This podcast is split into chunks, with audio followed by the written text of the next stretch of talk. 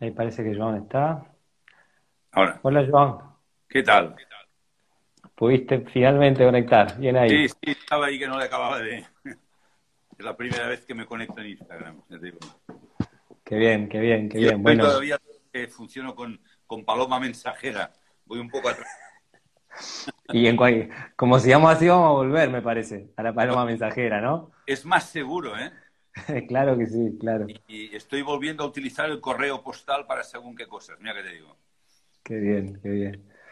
Bueno, gracias, gracias por este rato. ¿eh? Yo sé que conozco de tu trabajo y estás, o sea, no te sobra un segundo, así que que nos hayas regalado este tiempo es muy valioso para nosotros. Ah, es un, placer compartir. ¿Me escucháis bien? Sí, se escucha muy bien, muy bien. ¿Y, la imagen también todo bien? Sí, está un poco opaca, eh, pero se, se, ve bien. O sea, tal vez es la luz, es un problema de luz. Sí, sí.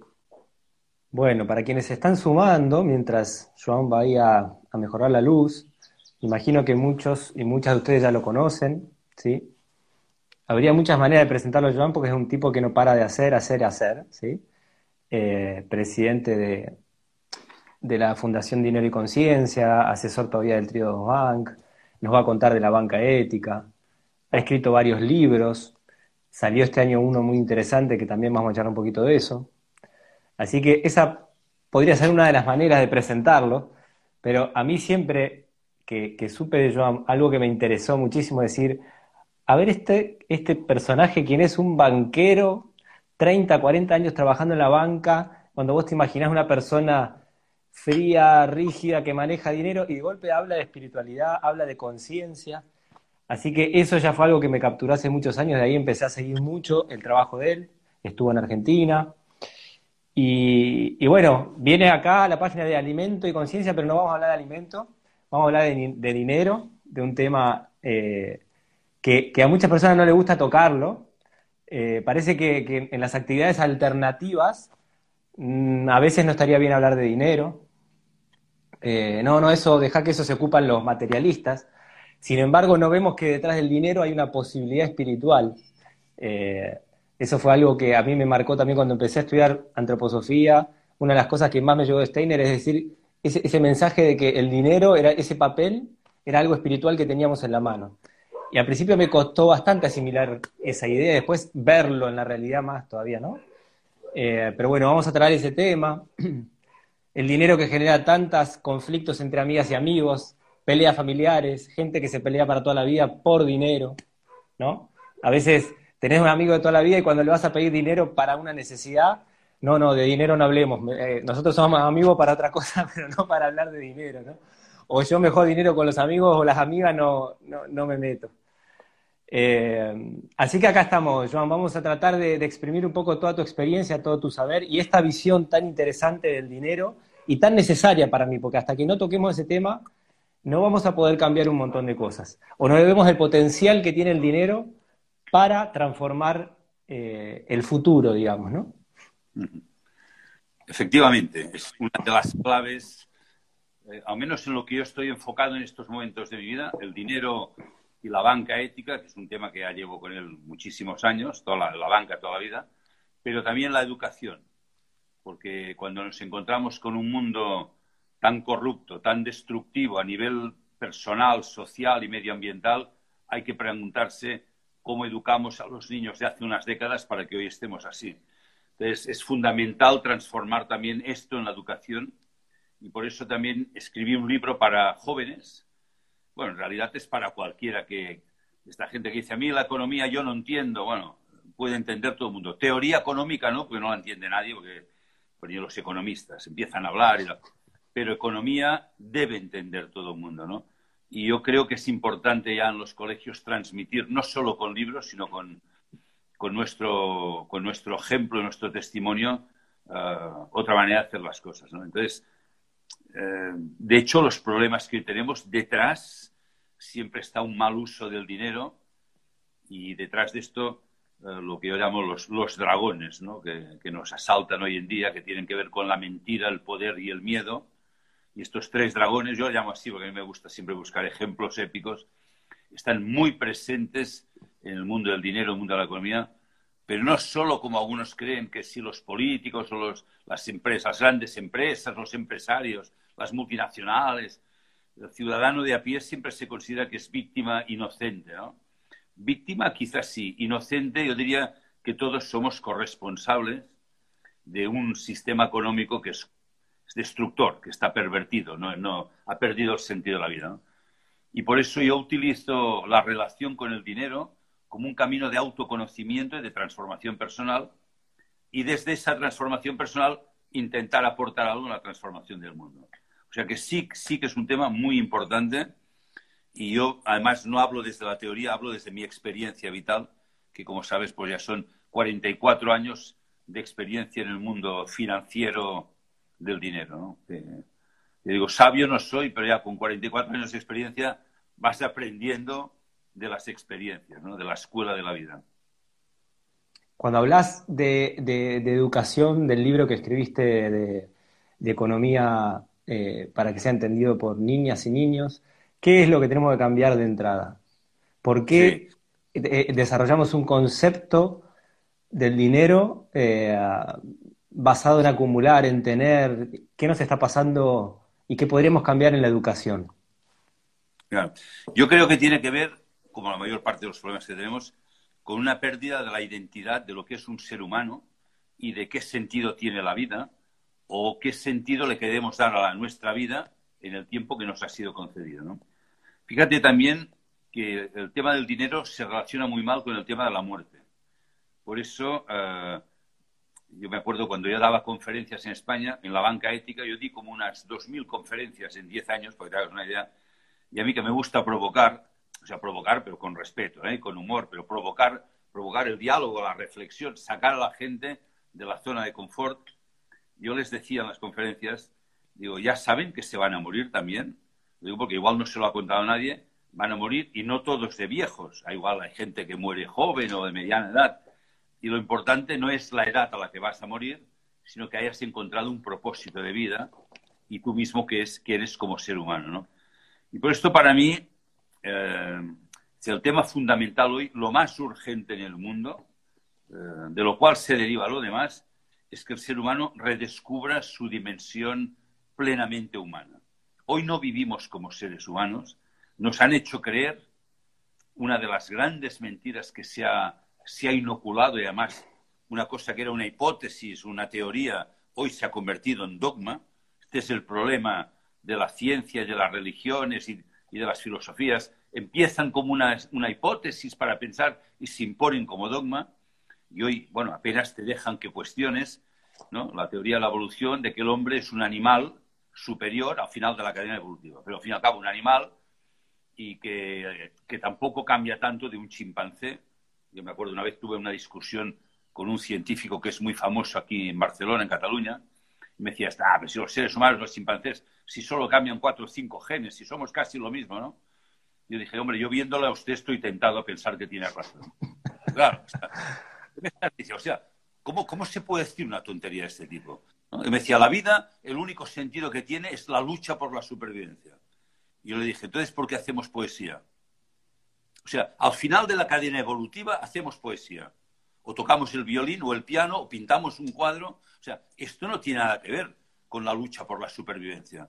Esto lo hacemos porque somos humanos. Esta es nuestra dimensión plenamente humana. Somos creadores, ¿verdad? Y lo hacemos por amor. O sea, cuando uno escribe una poesía o yo ahora que estoy escribiendo libros, te aseguro que no es por negocio, porque es que no ganas prácticamente nada, ¿no? Igual es que yo, porque no sé hacer negocios de este tipo. Pero lo haces por amor, porque aquello que tienes lo quieres compartir con los demás y lo hacemos porque es un área de libertad, a diferencia del mundo animal, con todo el respeto y mi perdón que pido al mundo animal por las barbaridades que le hacemos, pero el ser humano se eleva por encima de la naturaleza a un nivel en donde es posible la libertad, el amor y la capacidad de crear. Esta es nuestra dimensión plenamente humana. Son nuestras capacidades. Para mí el sentido de la vida es desarrollar estas capacidades y que no solo sean una capacidad, sino que sean una habilidad. Yo a veces cuento y digo, hombre, yo tengo la capacidad de tocar el piano. De momento no tengo ni idea, pero la capacidad la tengo. Si me pongo a practicar, pues igual en 10 años puedo tocar algo, ¿no? Entonces, fíjate que hoy, por ejemplo, en el mundo, millones de personas anónimas, que no saldrán nunca en prensa, eh, dedican su vida a cuidar a los demás. Y gracias a esto el mundo no está peor todavía, ¿no? O sea, si dedicaran solo a la supervivencia, a mirar por ellos, no lo estarían haciendo. Por lo tanto, somos seres capaces de amar, pero nos hemos limitado a un amor muy próximo, la familia, la pareja, los amigos.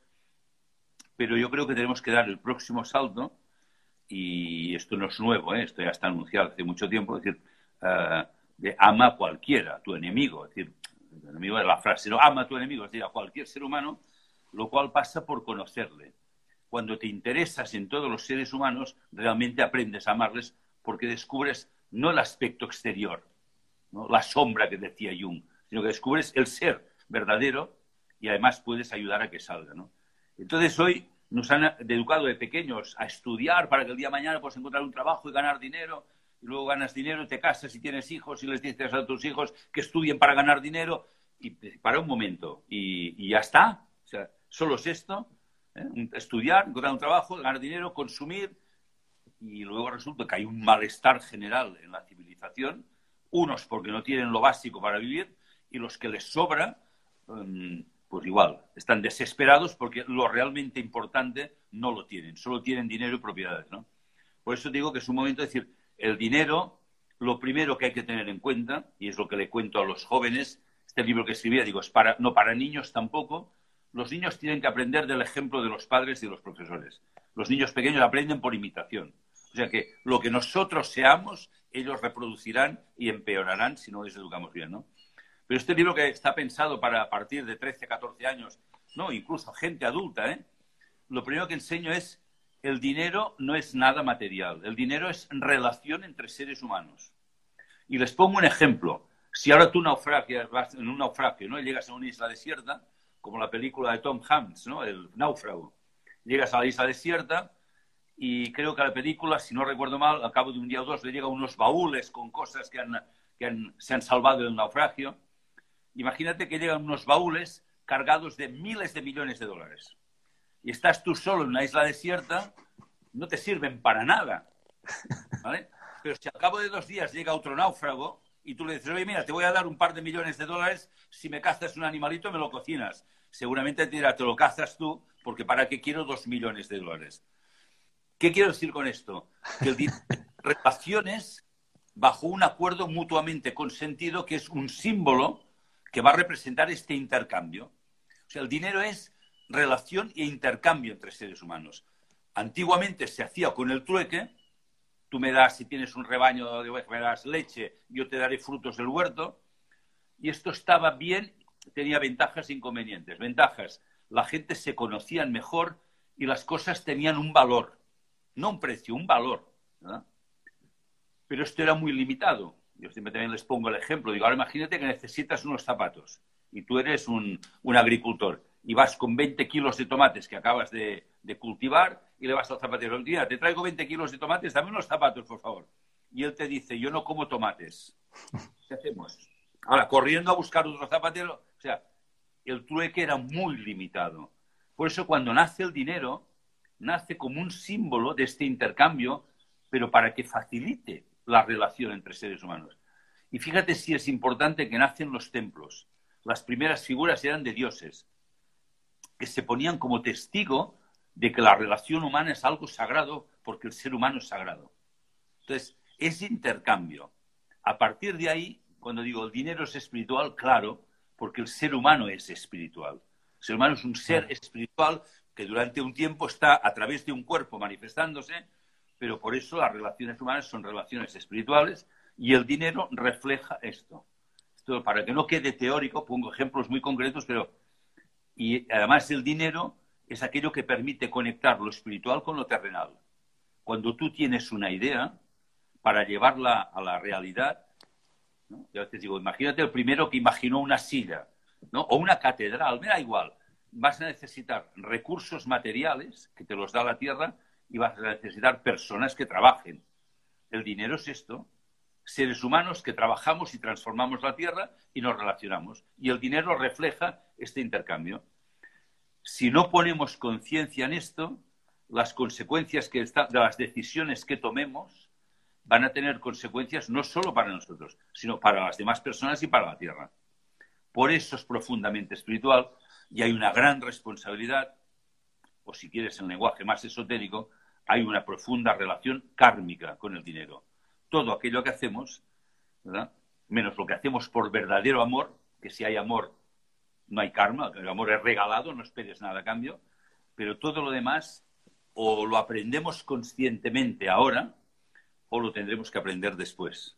Yo siempre cuento, digo, hay dos caminos de aprendizaje en la vida, por amor, y amor también significa esfuerzo, interés, o por dolor. Nosotros elegimos. Hasta ahora nos hemos empeñado a aprender por dolor. Yo no lo entiendo. A mí me gusta más el otro camino, ¿no? De, interesarte por los demás y por la vida en la tierra y por todo ser vivo. Y entonces, vivir como tiene, posición, ¿no? Tiene mucho que ver con el modelo. Seguimos como sociedad reproduciendo el modelo, la teoría de Darwin que nunca fue demostrada. Nos educan para, desde la competencia, para que triunfe mejor, y el otro, bueno, que sea lo que sea, ¿qué vamos a hacer? Le tocó eso, como si fuese que uno no puede hacer nada sobre eso, ¿no? Acá alguien preguntaba del libro, el libro se llama Economía explicada a los jóvenes, a los jóvenes y el otro libro es Dinero y conciencia. Eh, este fue el primero, pero ahora está agotado, solo existe en versión digital. Y el que estoy, ahora estoy escribiendo una trilogía que tiene más que ver sobre el otro, sobre el ser humano y el sentido de la vida. el, libro se llama, es una pregunta, el título de la trilogía, ¿seres humanos o marionetas?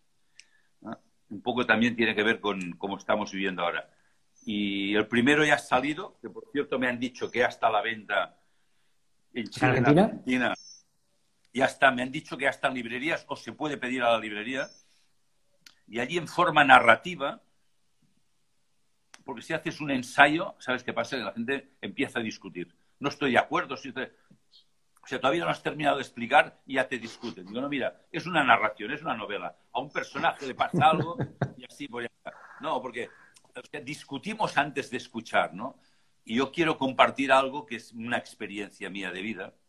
Yo vivo así y a mí me va bien, entonces intento compartirlo pero es una propuesta, no es ningún dogma ni nada de nada. ¿no?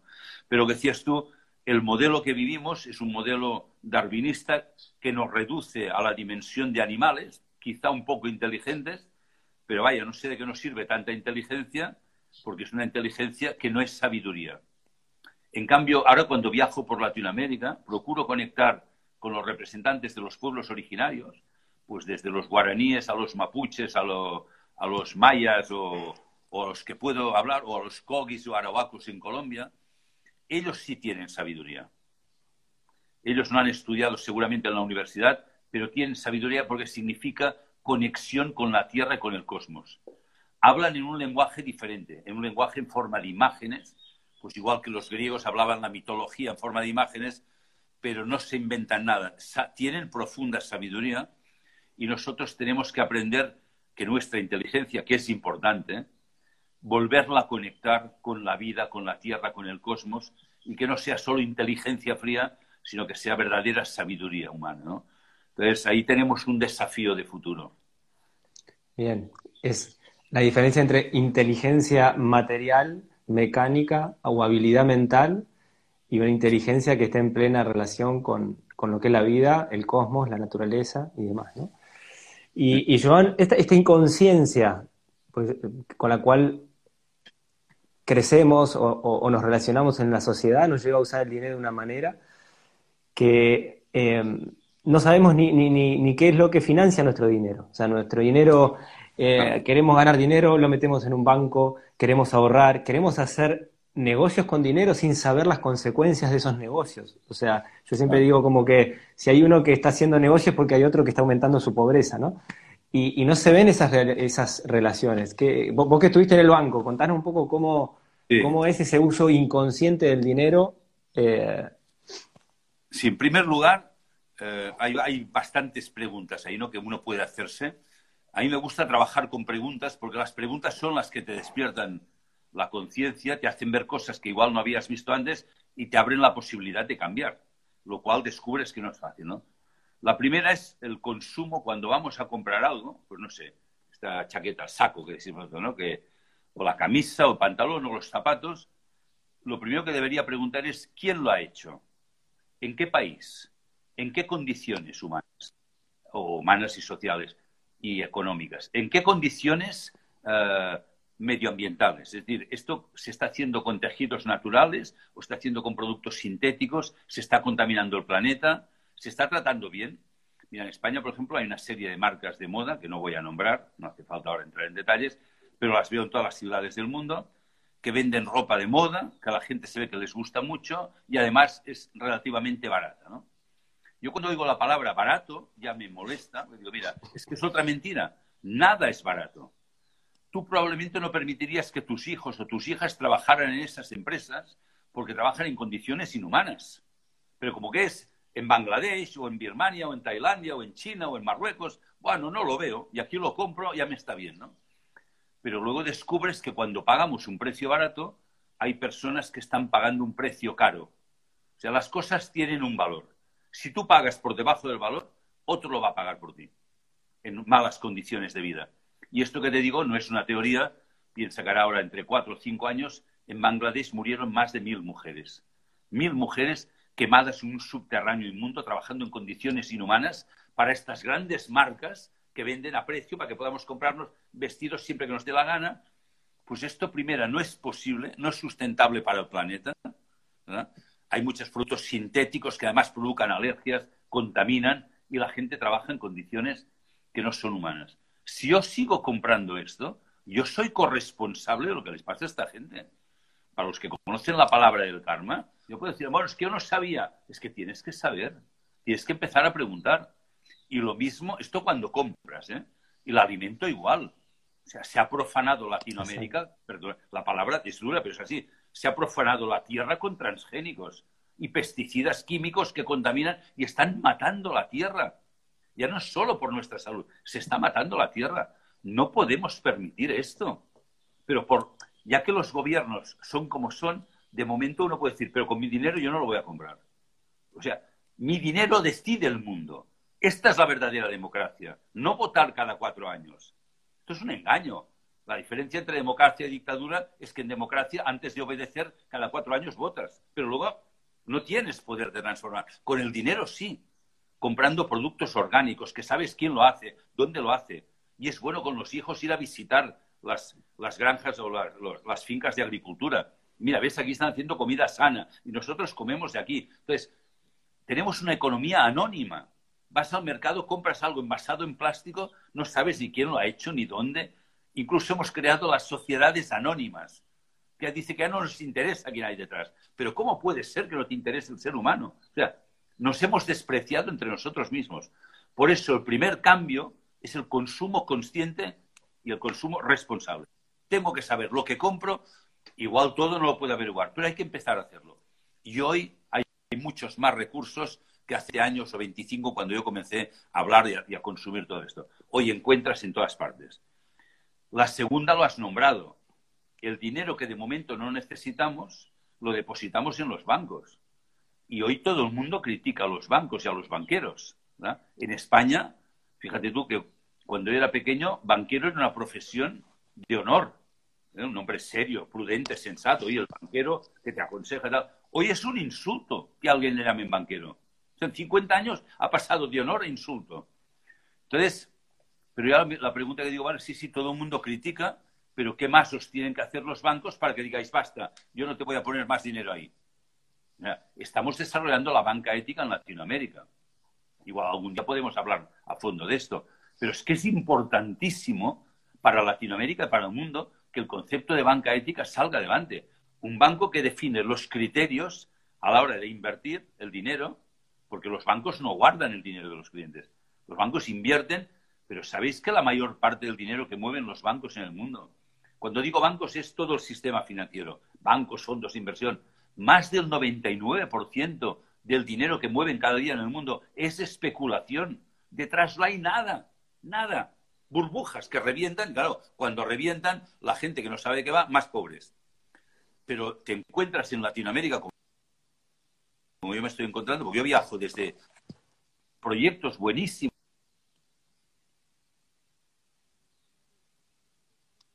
y aportar riqueza al mundo y no se pueden desarrollar porque los bancos no los quieren financiar o los financian mal. Entonces, y si no nos gustan los bancos, digamos, de, nuevo, con mi dinero no lo vas a hacer más. Esto da fuerza, ¿no?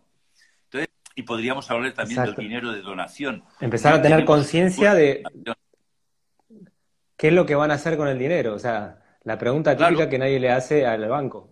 ¿dónde, va, ¿Dónde va mi dinero? ¿Qué vas a hacer con esto? Nadie me ha dicho, oye, Joan, si traigo la plata a tu banco, ¿vosotros qué haréis con el dinero mientras yo no lo necesito? O sea, ¿a quién sirve mi dinero? Esta es la pregunta que yo hago en mi libro. ¿A quién sirve mi dinero? Porque el dinero no es neutro, son relaciones. Si tú no pones un criterio, no te preocupes que el banco lo hará. Y claro, y la gente dice, es que los bancos ahora tienen mucho poder, pero no veis que tienen nuestro poder. El poder es nuestro. Los bancos no tienen dinero, gestionan nuestro dinero. El dinero es nuestro. Pero la gente, bueno, pues ya se han encargado de dormirnos, que no preguntemos, que nos dediquemos a consumir. Entra en la web de algunos bancos. Que usen. Había un banco, bueno, hay un banco, que no quiero nombrar, no sé si lo han cambiado, porque hablé con el presidente, le dije que me parecía vergonzoso. Entrabas en la web y decía, vengan mujeres, vengan, vayan de compras, vayan de shopping, compren lo que quieran. Nosotros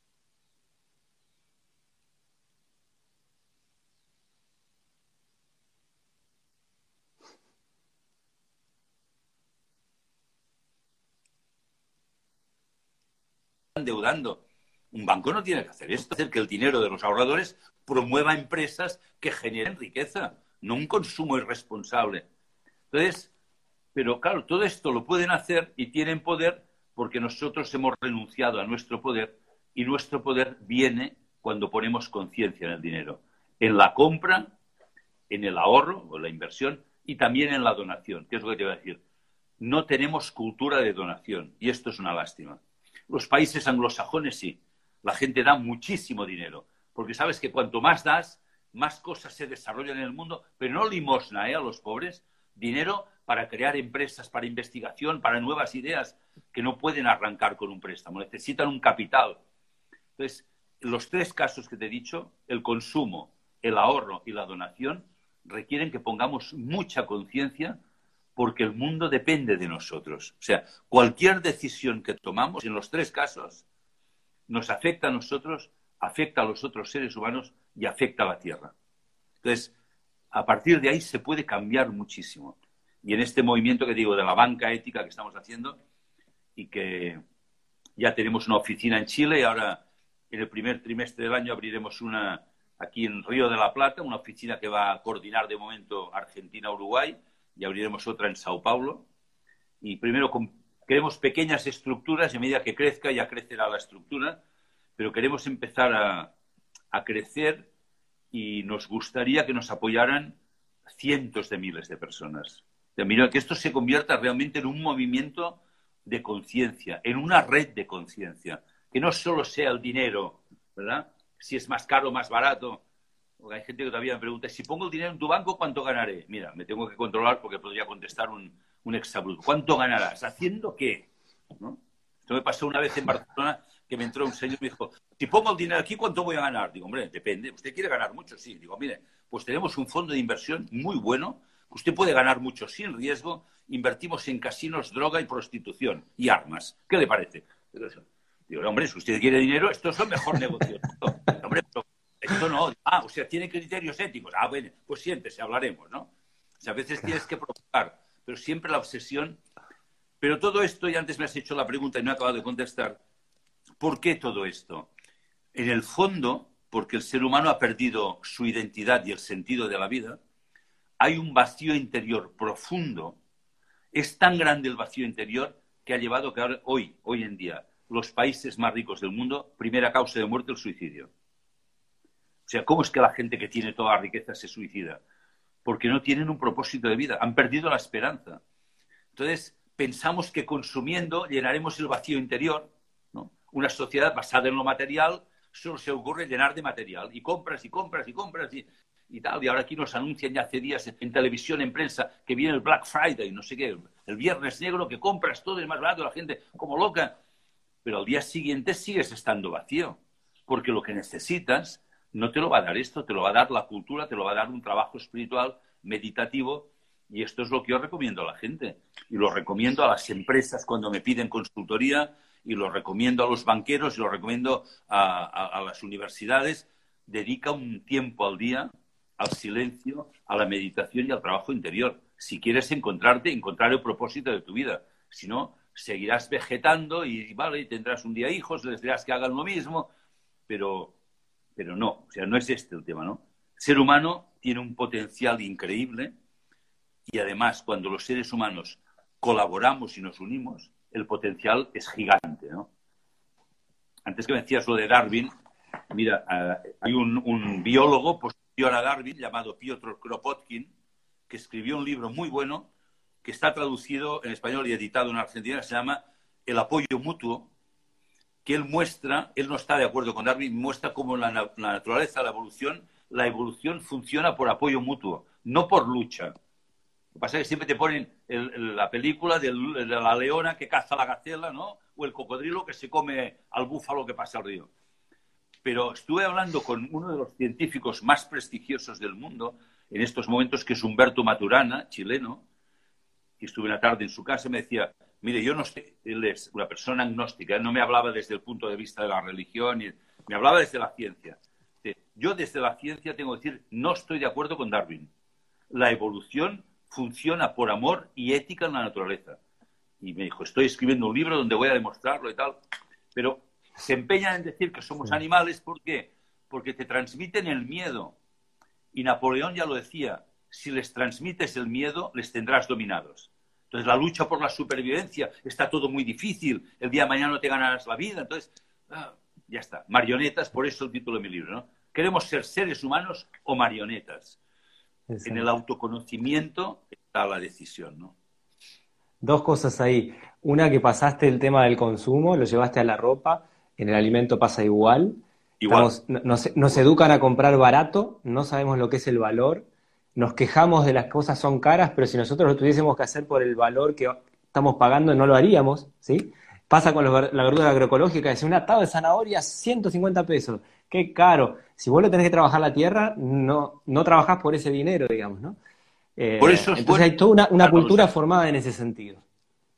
Hay que visitar a los agricultores y apoyarles y dejarles aconsejar, oye, si es temporada de una cosa, pues tienes que comprar lo que es temporada. O sea, hay cosas que no son de temporada, pues no hay que comprarlas.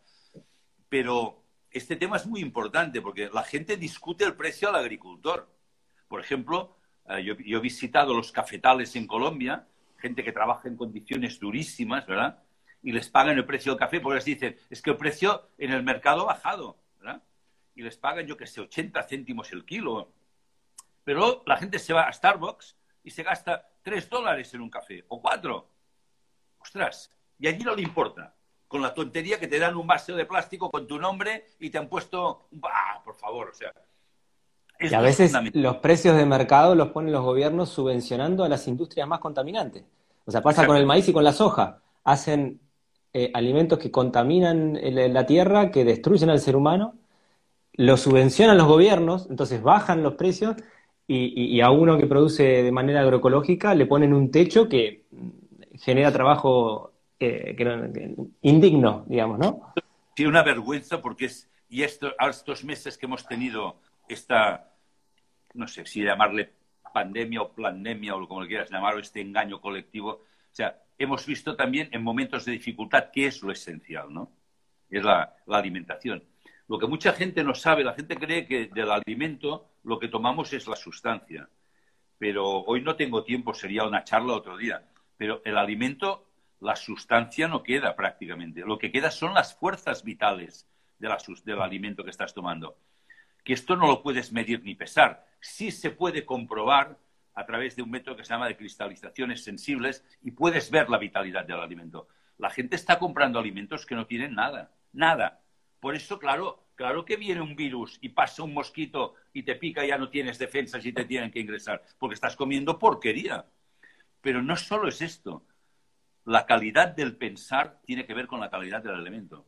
Porque las mismas fuerzas vivas de la, que vienen del cosmos y que producen las plantas y los alimentos, estas fuerzas vitales o etéricas que llaman algunos, son las mismas que utilizamos para pensar.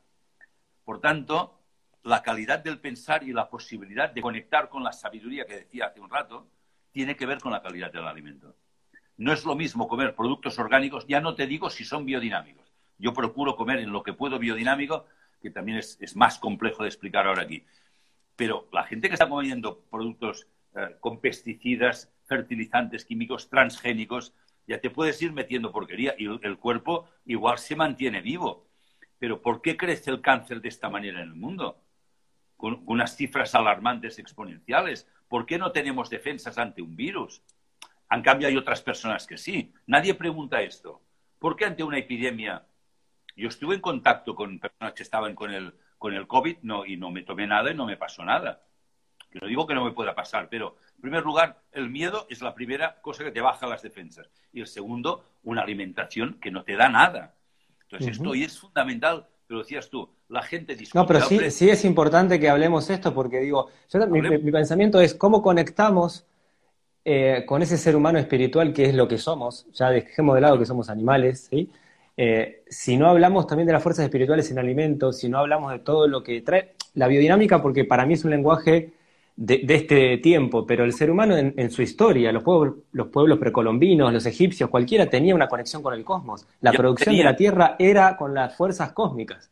Y hoy las negamos como si fuese no sé qué. Ellos ya estaban en conexión, no tenían que ponerle un nombre. Ellos no hacían las cosas aleatoriamente a ver qué pasa. Estaban en conexión, precisamente los grandes sacerdotes son los que establecieron la agricultura. En la parte de América no conozco bien, porque quizá no hay tanta cosa escrita, tal, pero en Persia ya Zaratrusta o Zoroastro fue el que empezó a traer la agricultura, la parte de, más de Occidente y tal, pero era gente que estaba en conexión y sabía cuándo había que sembrar, recolectar, cuándo había que aparear a los animales, cuándo había que hacer. También hacían cambios genéticos, pero no pensando en ganar dinero, sino en armonía con el cosmos. Era, fíjate que agricultura viene de cultura, es una cultura de la tierra. Es sabiduría. Hoy no, hoy es negocio, ¿no? Y no les importa que la gente caiga enferma, es ganar, ganar, ganar. Entonces, bueno, eh, empresas criminales como Monsanto, que ahora ha tenido que cambiar de nombre, que la compró Bayer para disimular, pero Bayer sigue siendo lo mismo. Entonces, han, endeudado a cientos de miles de familias en el mundo con los transgénicos. Supongo que conocéis los casos de India. En India hay una mujer extraordinaria, Vandana Shiva, que defiende los derechos de las mujeres y los agricultores. Y en un encuentro que tuve con ella hace unos años me comentaba que en la India se habían suicidado más de 200.000 agricultores porque como que no podían pagar las deudas con Monsanto, al suicidarse liberaban a la familia de la deuda. O sea, terrible, ¿no? Entonces, claro, todo esto hay que saberlo, hay que decir, no podemos quedar indiferentes a todo esto. Por eso te decía que hoy empezar con un consumo responsable, la alimentación fundamental, aunque sea por egoísmo tuyo de tus hijos, pero digo, no solo de la salud, ¿eh? de la calidad espiritual, de tu forma de pensar, una alimentación responsable, todo el consumo responsable y hay que empezar a crear redes de conciencia ya empieza a haber algo. Por ejemplo, las empresas B, las B Corp, son empresas que empiezan a preocuparse por todo esto. Falta mucho camino, pero ya es algo, ¿no? Pero crear una, unas redes de consumidores, productores y pagar lo que vale. Y cuando tú vas a visitar y conoces al agricultor y ves lo que está haciendo, que es lo que me pasa a mí, digo, no entiendo cómo puede ser tan barato.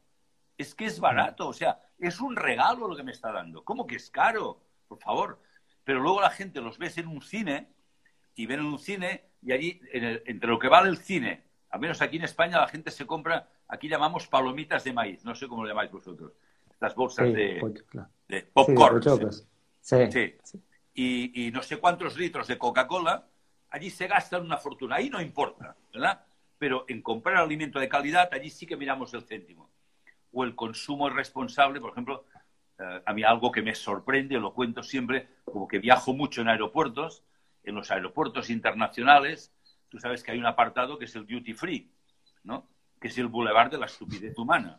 Tú entras allí y lo primero que te encuentras es 300 metros cuadrados de perfumes, ¿verdad? Con unas luces extraordinarias, unas mujeres muy bien vestidas y la gente comprando perfumes que valen, de verdad, pues, cosas increíbles, ¿no? o el apartado de licores, vino, whisky, coñac, ron, o de tabaco, o de chocolate. O sea, la gente allí gastando dinero. No les importa. Pero luego discutirán cuatro centavos si, si el producto del agricultor es un poco más caro, ¿no? Entonces, para mí hay que crear esa conciencia en, la educación, llevar a los niños a visitar. Mira, aquí hay un agricultor que trabaja con responsabilidad para que podamos comer sano. Entonces, si esto, los niños esto lo captan enseguida. Pero claro, esto lo tienen que enseñar los padres, no solo los profesores. Si tú en casa comes porquería o dices, vamos, vamos al McDonald's o al Burger King, pues ya está, a comer porquería, ¿no?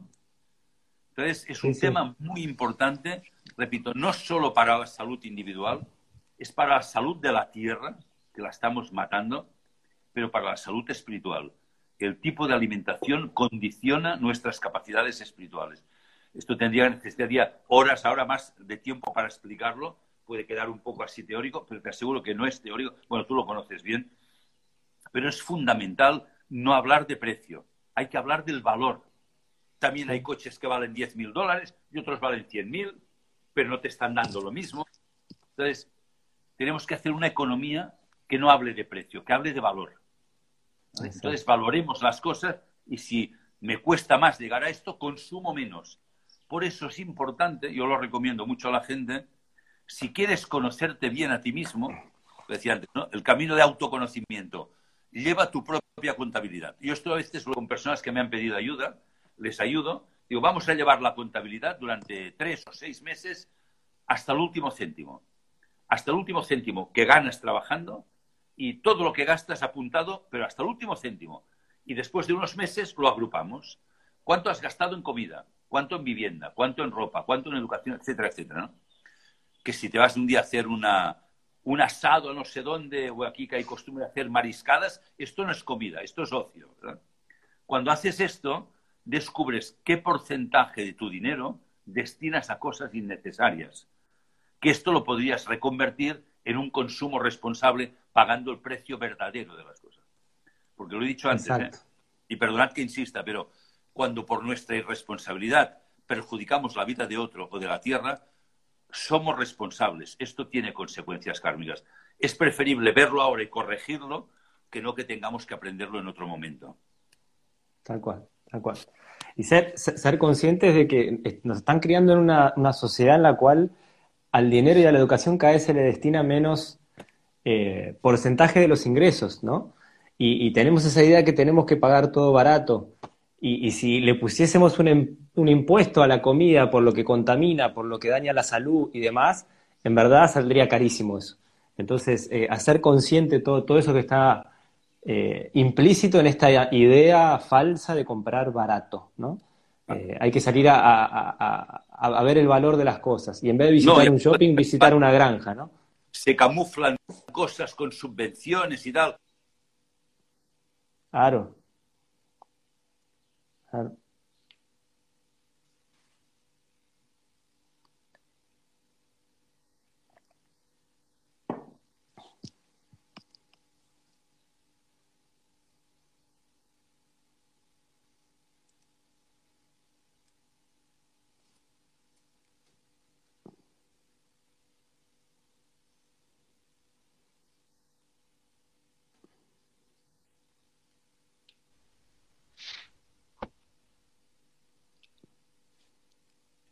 Ahí se había cortado un cachito. Sí, ahí, se había ido un poquito la señal. Ahí volvió. Ahora, es que se había cortado.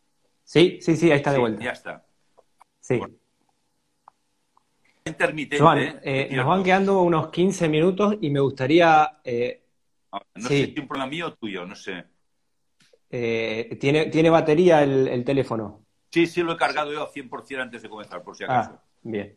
Ahora, ahora está de vuelta bien la señal. Eh, volvamos al tema del dinero como donación. ¿Qué, implica? Que, se vea claramente esto, que, la donación es el, futuro que uno quiere ver, digamos, ¿no? Y, estamos lejísimos de, darle ese valor. Pero hay que hacer primero un examen. Es muy importante que nos demos cuenta. Yo a la gente también le recomiendo. Llevar la contabilidad es un ejercicio, pero otro es hacer la biografía tomar un cuaderno y un lápiz y empezar a escribir, empieza a recordar, hoy estamos aquí porque hay un montón de personas que nos lo han dado todo en esta vida. Nos dieron la vida, nos cuidaron, la educación.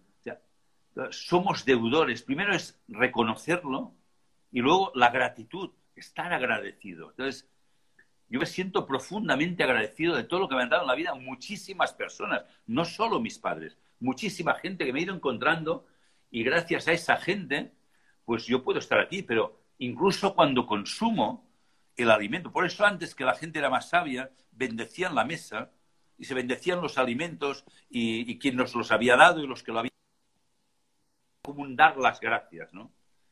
Y, hoy esto se ha perdido. Alex, ¿me sigues o está acordado?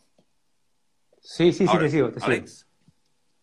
Sí, sí, escucho. Aló, aló. Hola, John.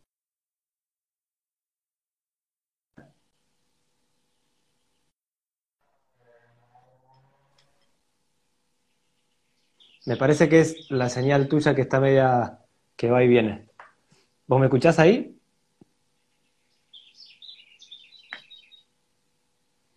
Hola. ¿Ahora? Ahí. Ahora sí. Ahí lo viste. Sí, basta. Sí. Tenemos problemas. Pues decía, primero, observar, reconocer y agradecer. O sea, tenemos que tener gratitud. Te decía, ¿no? Antes la gente, antes de comer, bendecía los alimentos y daba las gracias por los alimentos y por los que los habían cultivado y por lo que había venido, que no lo sabemos, decimos, a través de la luz, ya, pero la luz no es una cosa. O sea, porque este es otro problema. No solo el dinero lo vemos como algo material, todo lo vemos material, pero a través de la luz otros seres nos envían la vida. La vida vive en la luz, ¿no? Por tanto, agradecimiento y a partir de ahí decir, bueno, a mí me lo han dado todo, yo voy a intentar también dar al mundo todo lo que pueda, ¿no? Entonces, el concepto de donación no es limosna, voy a dar un poco a los pobres, es, es un concepto de dar. Dinero también, dar, fíjate que las antiguas religiones donaban el 10%, el diezmo, ¿no? Tanto cristianos como judíos como musulmanes. Yo creo que estamos en una época de libertad que a nadie tiene que decirte si es el 10 o el 5 o el 14, pero gratitud y donación son los fundamentos para una nueva sociedad. Hoy sobra dinero en el mundo, sobra dinero. La gente que tiene dinero no sabe qué hacer con él y, no se puede invertir más, no hay tanto para invertir. Este dinero solo tiene un fin saludable, que es la donación. Y siempre digo, el dinero tiene que morir, no crecer y multiplicarse, no, el dinero tiene que morir. ¿Qué significa esto? Que muere para mí en la donación y gracias a que muere multiplica la vida a otros. Pero yo lo veo en la naturaleza. Cuando muere un fruto del árbol, muere significa que cae, gracias a que muere, todas las semillas que había dentro van a multiplicar la vida. Cuando somos capaces de donar, esto hace que la vida se multiplique, ¿no? Pero claro, requiere primero observar, tomar conciencia de lo que hemos recibido, gratitud, agradecer y luego donar. Y donar, repito, para ayudar no para pensar qué nos va a traer. Cuando donas te olvidas, ha muerto para ti, para que otros puedan ser. Pero es igual, es considerar a los otros como tu otro yo. Esta separación entre tú y yo está bien para tomar conciencia, pero eh, tenemos que trascenderla. O sea, yo, sin dejar de ser yo, tenemos que empezar a aprender a estar en comunión con los demás. Porque en lo espiritual, en lo físico no. Si yo estoy aquí no puedes estar tú. Pero en lo espiritual yo sin dejar de ser yo puedo estar en comunión con el otro.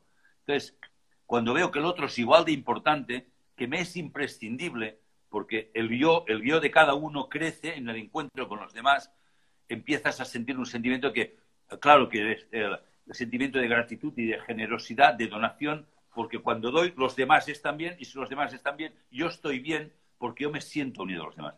Y esto no es una teoría, una frase bonita, o sea, esto cuando haces un trabajo espiritual diario, lo que recomendaba antes, esto se convierte en una experiencia interior.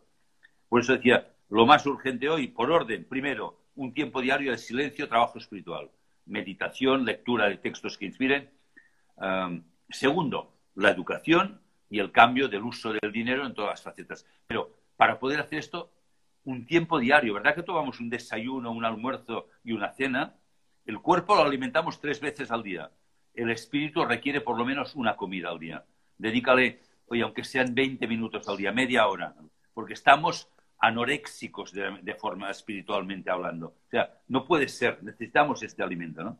Y también necesitamos compartirlo con otros, no solo en casa, sino recuperar el diálogo, las tertulias, ¿verdad? Pero hablar de todo esto, ¿no? Hablar de lo espiritual. Hay como un miedo de hablar en público de lo espiritual, ¿no? A mí hay gente que se sorprende. Hoy un banquero medita, pero qué pregunta más rara, pero que, soy extraterrestre, un banquero es un ser humano. Claro, claro que medito. Por eso me metí en la banca ética, por un compromiso espiritual.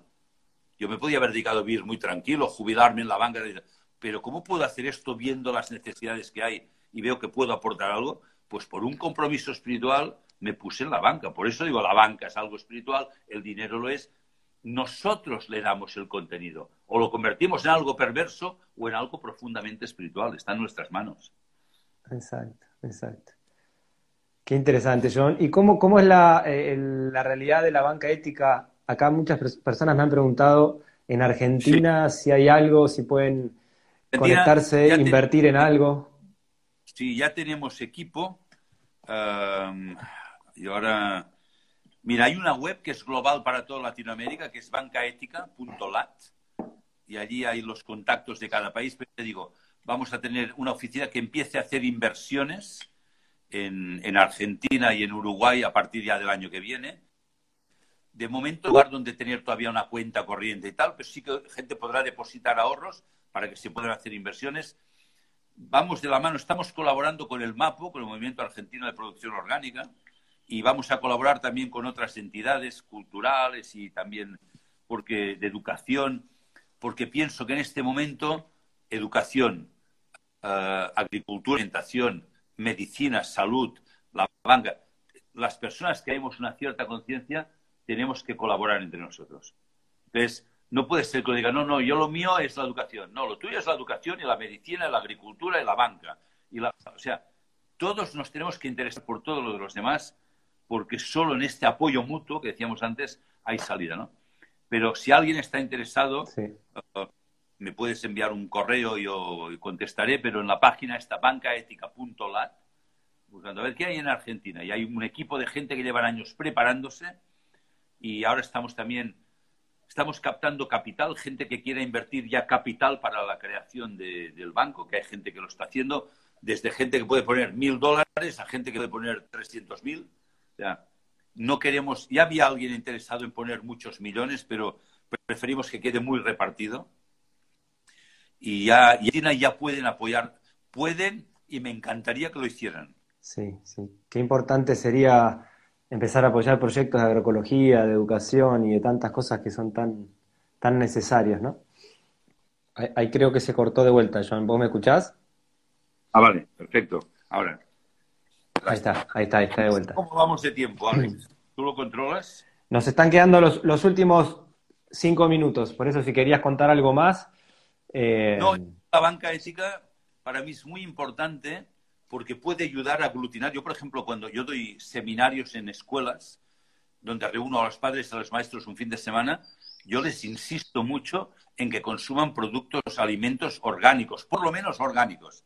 Si pueden conocer lo biodinámico también pero intento hacer estos puentes, porque al tocar el tema del dinero, el dinero es lo que es transversal a todo. Entonces, me permite crear estos puentes entre unos y otros. Entonces, yo invitaría a la gente que conozcan este proyecto. Además, es algo muy novedoso, porque no hablamos de banca ética en Argentina, banca ética en Chile, banca ética en Brasil. Estamos. O sea, personas de México, Colombia, Argentina, Brasil, eh, Chile, Uruguay, trabajando juntos para un proyecto común. O sea, estamos hablando de seres humanos y de la Tierra. Eh, da igual donde has nacido. Lo que nos interesa son los seres humanos y la Tierra. Entonces, creo que es un proyecto muy importante y novedoso en este sentido de ya no miramos, ya digo, ni las banderas ni las patrias, sino los seres humanos y la Tierra. No sé si me has podido escuchar o se ha cortado la última parte. Sí, sí, sí, sí, se escuchó, se escuchó la interacción entre todos los países de Latinoamérica. Es muy eh, nuevo. Y, En Europa ya se da porque hay una Unión Europea, una unión política. Aquí vamos a hacer una unión de, corazones y de conciencias. Qué bueno, qué bueno. Bueno, Joan, te agradezco un montón el, rato este que nos has brindado, ¿sí? Sabiendo de tu, de tu ocupación, vamos a dejar la charla guardada. Eh, en Instagram, la vamos a subir al post, al podcast también, así después no, no te he escuchado, Alex, se ha cortado. Ahí volviste. No, no, no, ya, estaba cerrando. Digo que vamos a dejar la charla guardada para que la escuchen personas que, que no han podido eh, en otro momento, ¿sí? Y, solo agradecerte, agradecer este rato, sabiendo toda la ocupación que tenés. Sí. ¿Ahí, ahí me estás escuchando ahora? Sí, ahora sí. Digo, cualquier cosa que saliera, cualquier pregunta, estamos en contacto, me escribes y, y lo comentamos luego, lo hacemos llegar a la gente que tenga interés. Pero en esa web, en realidad en toda Latinoamérica, cada país, pues allí pueden encontrar teléfonos de contacto y tal, y, podrán contactar. Bueno, John, te mando un abrazo grande y te agradezco enormemente eh, este rato. Vamos a estar ahí en contacto. Gracias. Ha sido eh. un placer. Cuando quieras. Un abrazo. Chao. Gracias.